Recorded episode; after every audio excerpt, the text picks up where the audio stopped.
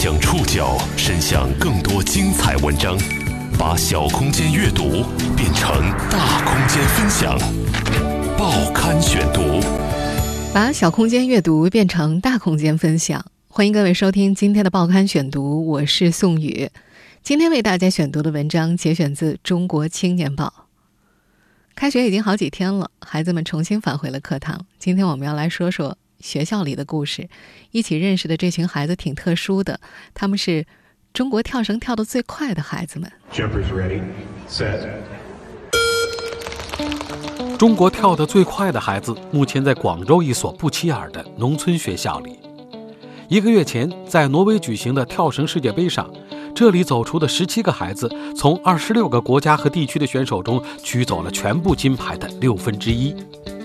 在他们的教练兼体育老师看来，小小的绳子能把孩子们留在学校，不用辍学打工、四处漂泊。有书读就有机会，改变命运的机会。报刊选读今天为您讲述中国跳得最快的孩子们。在国际跳绳界，位于广州郊区的七星小学具有相当的统治力。一个多月前。在挪威举行的跳绳世界杯上，这所连体育器械都不完备的农村小学所走出的十七个孩子，摘取了全部项目金牌的六分之一。他们的对手是从二十六个国家和地区选拔出的选手。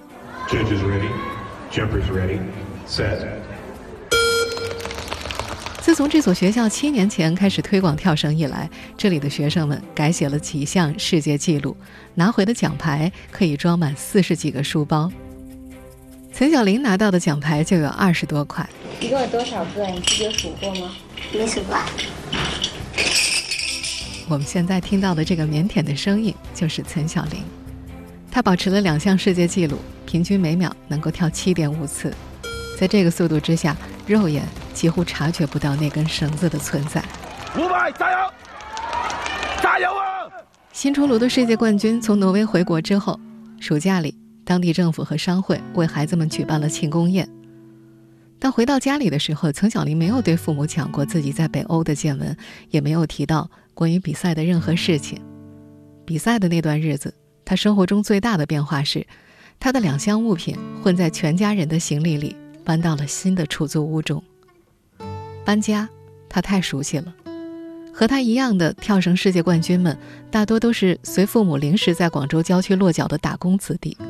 他们的籍贯散落在贵州、重庆、广西或者湖南的村落里。这些世界冠军们也早就适应了角色的快速转换。前一天在国外比赛，从王子或者其他大人物手中接过奖牌，转天身着印有国旗的领奖服，穿过接机人群送来的鲜花，回到盛产鲜花的花都。平常的日子，他们会钻进父母劳作的花棚，去干点力所能及的活儿。日常生活中看起来很平凡的世界冠军们，就隐藏在广州一所不起眼的乡村小学里，而他们成为世界冠军和教练赖宣志的努力有很大关联。虽然体重超过一百公斤的赖宣志是这支跳绳队中跳得最差的，但他又是孩子们唯一的教练和全校唯一的体育老师。报刊选读继续播出：中国跳得最快的孩子们。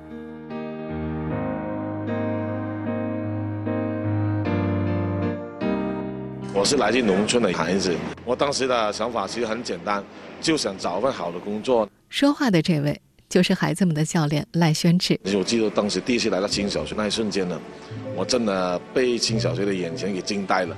我观察到这里的学生呢，其实呢很缺乏自信心的，一看到老师过来走过来，他全躲到一边去了。二零一零年。二十四岁的赖宣志成为出现在这所校园的第一位大学生教师，结束了这所学校体育课常年由语文或数学老师带上的历史。学校里跳绳的兴起是因地制宜的选择。赖宣志刚到来的时候，学校只有一块土操场，他试过在尘土飞扬中教学生们打篮球，但孩子们拼抢时互相撞倒，家长投诉到校长那里，投诉多了，篮球也就停了。他带学生们练田径，由于器材匮乏，唯一能够开展的田径项目就是跑步。二零一零年，镇上举行中学生跳绳比赛，校长张友莲带他去观摩。他们的结论是，这项运动似乎是最适合七星小学的，不会有激烈的对抗，也不需要昂贵的设施。可这项运动并不适合赖宣志，即使在身体变胖之前，他也不擅长跳绳。广州花都区教育局2009年开始推广跳绳，对于中小学体育教师定期开展跳绳达标测试，他总是倒数几名。他会找校长在病假条上签字以逃过测试。某次测试他实在逃不掉，硬着头皮去跳，补考了三次才算通过。到了2012年，跳绳成了他躲不开的项目。广州市教育局决定将跳绳作为中小学生必须掌握的一项运动技能。列入每年体育学科学业质量评价的必测项目，要求学校每周安排一节体育课用于跳绳。从那个学年起，赖宣志不得不向学生们传授他最不擅长的项目。也是在那一年，七星小学组建了跳绳队，队员们是从四五年级拉来的。六年级面临毕业，低年级的孩子太小。那时整所学校共有一百五六十名孩子，赖宣志。拉来了五十多名，几乎挖空了两个年级。岑小玲是其中少有的低年级的学员，那时她才二年级。那时他们每天在学校的榕树下训练两个小时，有不少学生嫌累退出了。后来剩下的，全部都是外地来的孩子。赖宣志形容自己在二零一三年研究跳绳，研究到疯魔。他看书，研究视频，参加区里组织的跳绳培训，钻研。半蹲式跳绳法，我当时呢就憋着一股劲，天天上网去找资料啊，去学习啊。我去看那些在国外的这些选手的视频，原来国外的选手呢，他有三种，有一种半蹲式的，也有一种直腰跳法，有一种后踢腿的。后来我发现，通过不断的对比，原来是半蹲式啊跳法是最快的。当时呢，因为学校没有钱嘛，我就把这个电线啊什么那些材料我都收集起来，都尝试过。在技巧之外，剩下的就是玩命的训练了。岑小玲目前是单人三十秒单摇跳绳、三分钟单摇跳绳的世界纪录保持者。刚进队的时候，他一分钟只能跳五十多次，现在他的记录是三分钟一千一百五十二次，被外国网民称为“中国跳得最快的孩子”。没有人会认为岑小玲天赋异禀。七星小学的队员们聚在一起，总是这么总结：跳绳和天赋没有关系，就是练出来的。曾经有体育局的教练去学校选苗子，想从跳绳世界冠军中选拔一些人练田径或者练其他项目，都失望而去。这些孩子们的身体素质并不出众。跳绳和天赋没有关系，就是练出来的。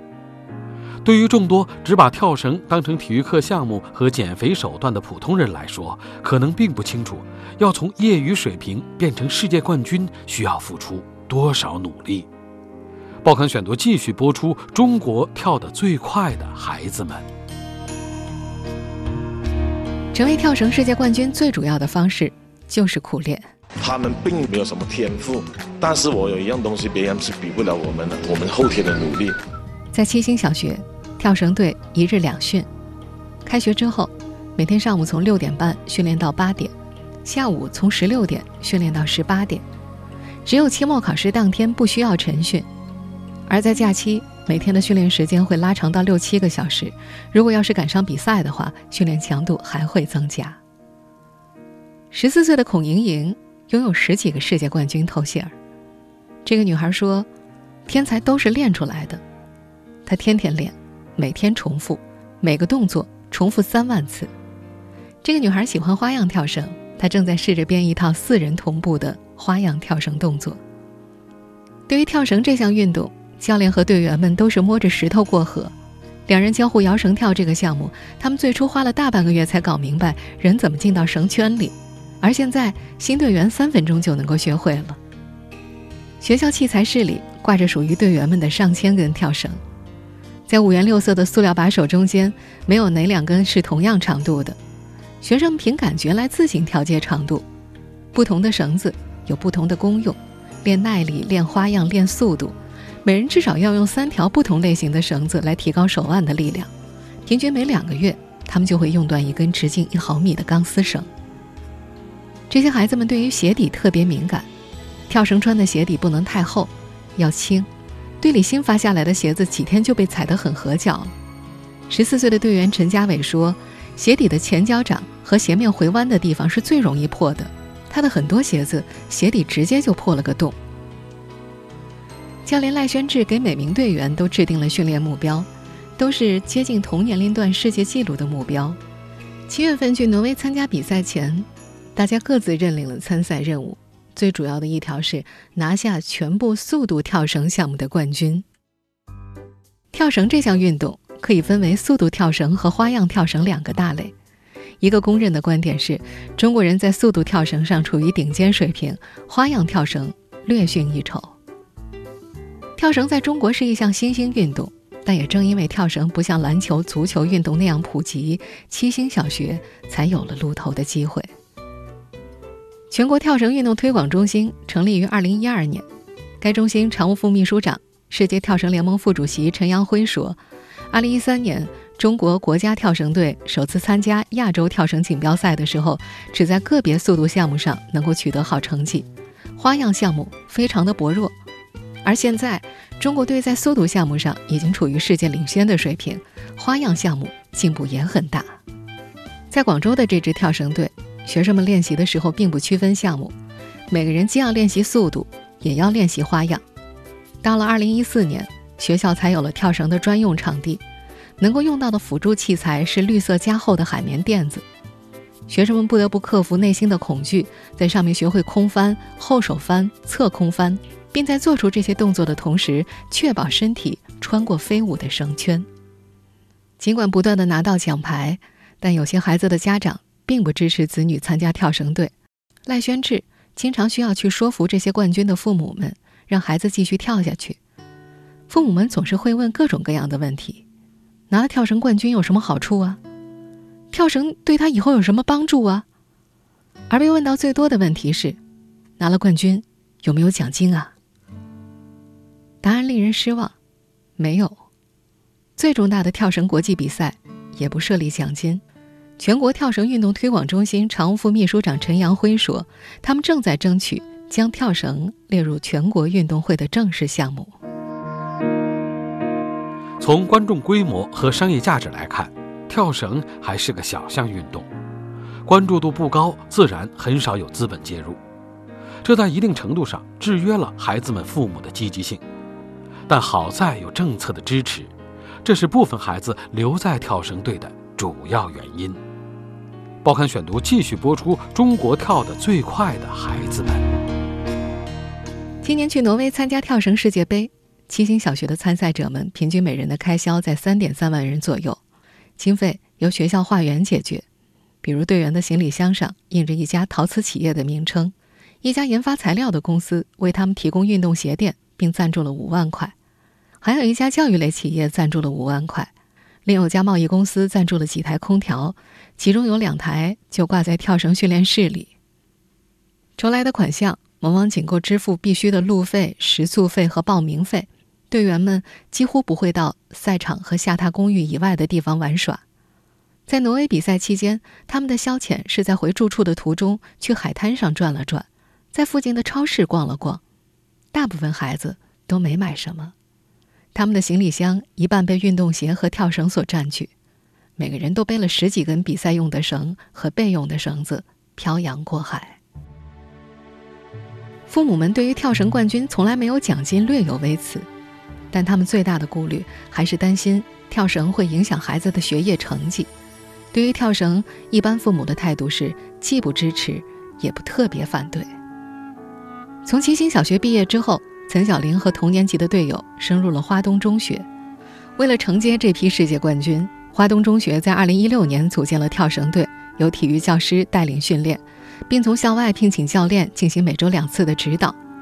为了准备挪威世界杯，他们在距比赛一个月时集训，这让他们错过了期末考试和大半个暑假。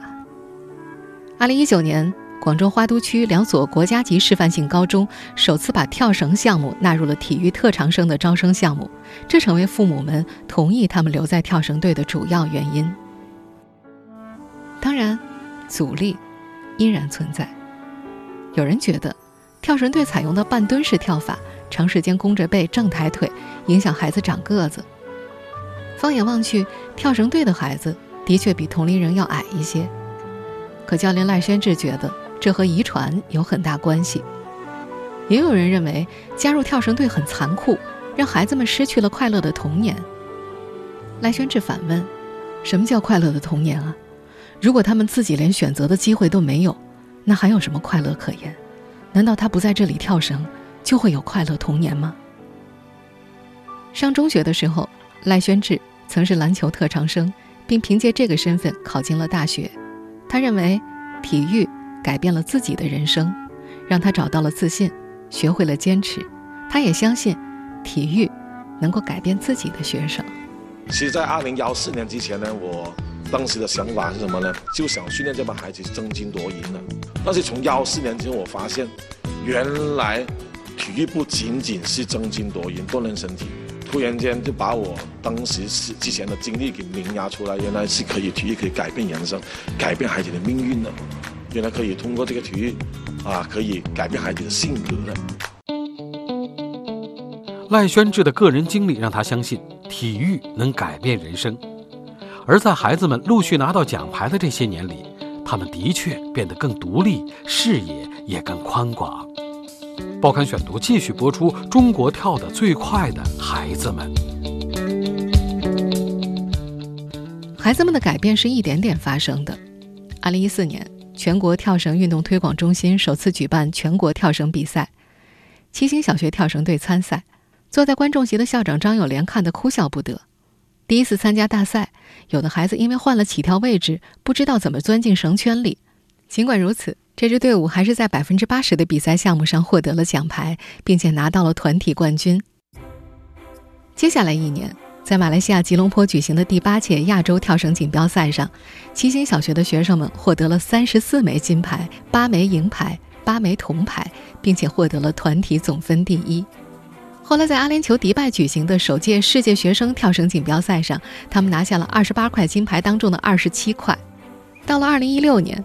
在瑞典举行的世界跳绳锦标赛中，这支队伍成为中国在世锦赛上的首个团体冠军，并且出现了世界跳绳大师称号获得者和世界纪录保持者。此类荣誉使七星小学从一所薄弱的乡村小学变成了明星学校，也成为广州花都区教育局在推进阳光体育过程当中精心培育出来的代表。花都区教育局体育教研室副主任姚灿华说：“区教育局在经费上全力支持。”七星小学关于跳绳的经费申请基本都是全额拨付，区里还会组织其他学校的老师去七星小学观摩，当地举办的大型活动也都会安排跳绳队的表演。在七星小学教导主任姜永涛看来，这些经历让学生们更加独立，视野更宽阔，性格也更好。看到外国运动员的花样跳绳，队员们觉得很开眼，他们在场地里跟着欢呼，好些动作是他们没见过的，觉得很高级。他们会暗暗在场边学习。今年夺下世界杯花样跳绳个人冠军的张重阳，有很多动作就是在国际大赛上学会的。即将升入五年级的谭瑶是全国冠军，他在两年前的体育课上被选中，就是否参加跳绳队回家征求意见。妈妈告诉他：“如果你进跳绳队，就要坚持下去，不能说不练就不练了。”让妈妈欣慰的是，自从进入跳绳队那天起。女儿每天五点半起床去学校训练，从不赖床，从不喊累。跳绳的确改变了这些孩子的命运。在进入跳绳队之前，他们不停地随父母迁徙，现在小小的绳子把他们留了下来。报刊选读继续播出：中国跳得最快的孩子们。从贵州老家到广州读书之前。陈小玲曾经随着父母、姐姐和哥哥在北京打工了一年，后来父母经人介绍，一家五口再次迁徙，坐上了从北京开往广州的大巴。父母在菜市场卖菜，三个孩子进入了七星小学，分别进入了一年级、三年级和五年级。目前，陈小玲已经升入中学了，依然留在跳绳队的她，任务早就不是拿金牌，而是要破纪录。他小学二年级进入跳绳队，四年级拿到了全国冠军，五年级开始破世界纪录。七月下旬，在挪威打破了自己保持的世界纪录，将男子三分钟单摇跳绳的世界纪录由一千一百三十六次改写为一千一百四十一次。短短半个月之后，他又在全国跳绳总决赛上将这个纪录提高到了一千一百五十二次。随着像岑小林这样的孩子带回来的奖牌越来越多，绳文化被七星小学写进了办学理念、办学目标里。这所建校五十多年的学校也有了自己的校训：“悦动至善，和乐致远。”校门口的六块展板上有四块用于展示那些和跳绳有关的荣誉。新教学楼一楼的阳台刻着“绳以育德”四个大字，跳绳的绳。在这栋楼一楼最显眼的位置是岑小玲等跳绳队员的照片。有些孩子。已经在一次次的迁徙中告别了这个以他们为荣的地方。韦信钦在2016年的瑞典获封为世界跳绳大师。这个保持着一项世界纪录的女孩，因为家庭的原因，不得不在2018年9月放下了手中的跳绳，回到广西老家去。迁徙是这些孩子习以为常的人生主题。刘亚琪在出生之后不久，被父母从湖南老家带到了广州。她只有九岁。他记得自己已经搬过九次家了，他不知道为什么自己一直在搬家。当初他是自己在体育课上主动举手加入跳绳队的，他的梦想是要当一名裁判员。整个跳绳队里，年龄最小的世界冠军是十岁的钟伟峰，在挪威世界杯上，他拿了七块金牌。他的姐姐钟莹艳也曾是跳绳队的队员，他今年考入了一所中等职业学校，还考取了跳绳中级裁判证。等待入学的日子，他回到小学义务做教练。他的弟弟妹妹都在跳绳队里。一家几个孩子都在跳绳队的现象并不少见。岑小玲家几兄妹也都曾在跳绳队里。本来岑小玲该在今年和姐姐岑小慧一起回贵州上学的，但是老师多次家访，把她给拦截了下来。岑小玲很清楚，如果回到贵州的话，她很可能就成为一名留守儿童，父母。就会换个地方打工。为了支持他跳绳，父母已经在广州守了他七年多。在赖宣志看来，跳绳能够改变学生们的命运，其中很重要的一点就是这条绳子把他们留在了这里，不用跟他们的父母四处漂泊、辍学打工，有书读就有机会。父母其实并不怎么关心岑小林的比赛，更在乎儿子的学业，希望他能够安安静静的读完书，找一份好的工作。他们对于好的工作没有定义，他们觉得应该就是不要像他们那样辛苦回去种地。岑小林的理想是当一名体育老师，想当教练。我喜欢跳绳，我想教他们跳绳。长远来看，这或许是个前景不错的选择。很多地区已经把跳绳纳入了中考体育考核项目和小学生体质测试的必测项目。根据全国跳绳运动推广中心常务副秘书长陈阳辉透露。近十年来，国内出现了专业的跳绳俱乐部和跳绳器材培训、演出方面的企业。根据不完全统计，目前国内约有五十家跳绳协会和一百多家专业跳绳俱乐部。在不需要跳绳的日子，岑小林他们会跟着父母一起劳作。这群孩子掌握很多同龄人并不熟悉的技能。岑小林会种很多蔬菜。他同队的另一个贵州孩子明白怎么把绿萝的秧苗剪断，然后栽到花盆里。还有个湖南孩子也擅长给绿萝剪苗，知道幺幺零和幺八零型号的花盆有什么区别。他们中很少有不会做饭的孩子，他们通常需要负责自己和家人的晚饭。在父母们劳作的大棚里，孩子们偶尔也会相遇，尽管其他人可能并不知道。他们都是世界冠军。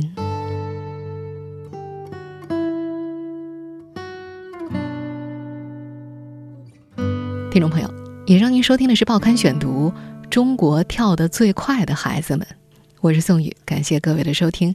今天节目内容节选自《中国青年报》，收听节目复播您可以关注报刊选读的公众微信号宋雨的报刊选读。我们下期节目时间再见。曾经觉得我不算好平凡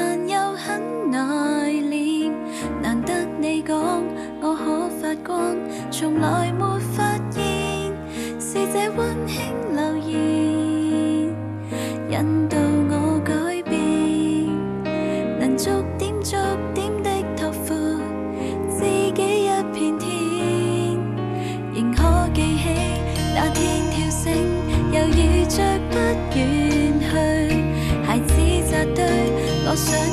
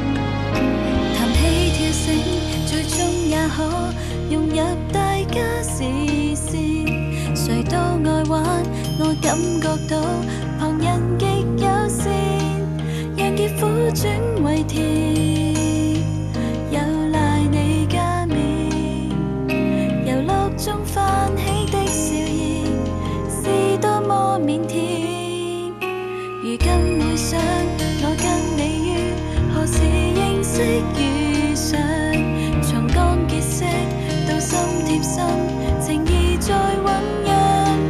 就算风急雨涨仍成为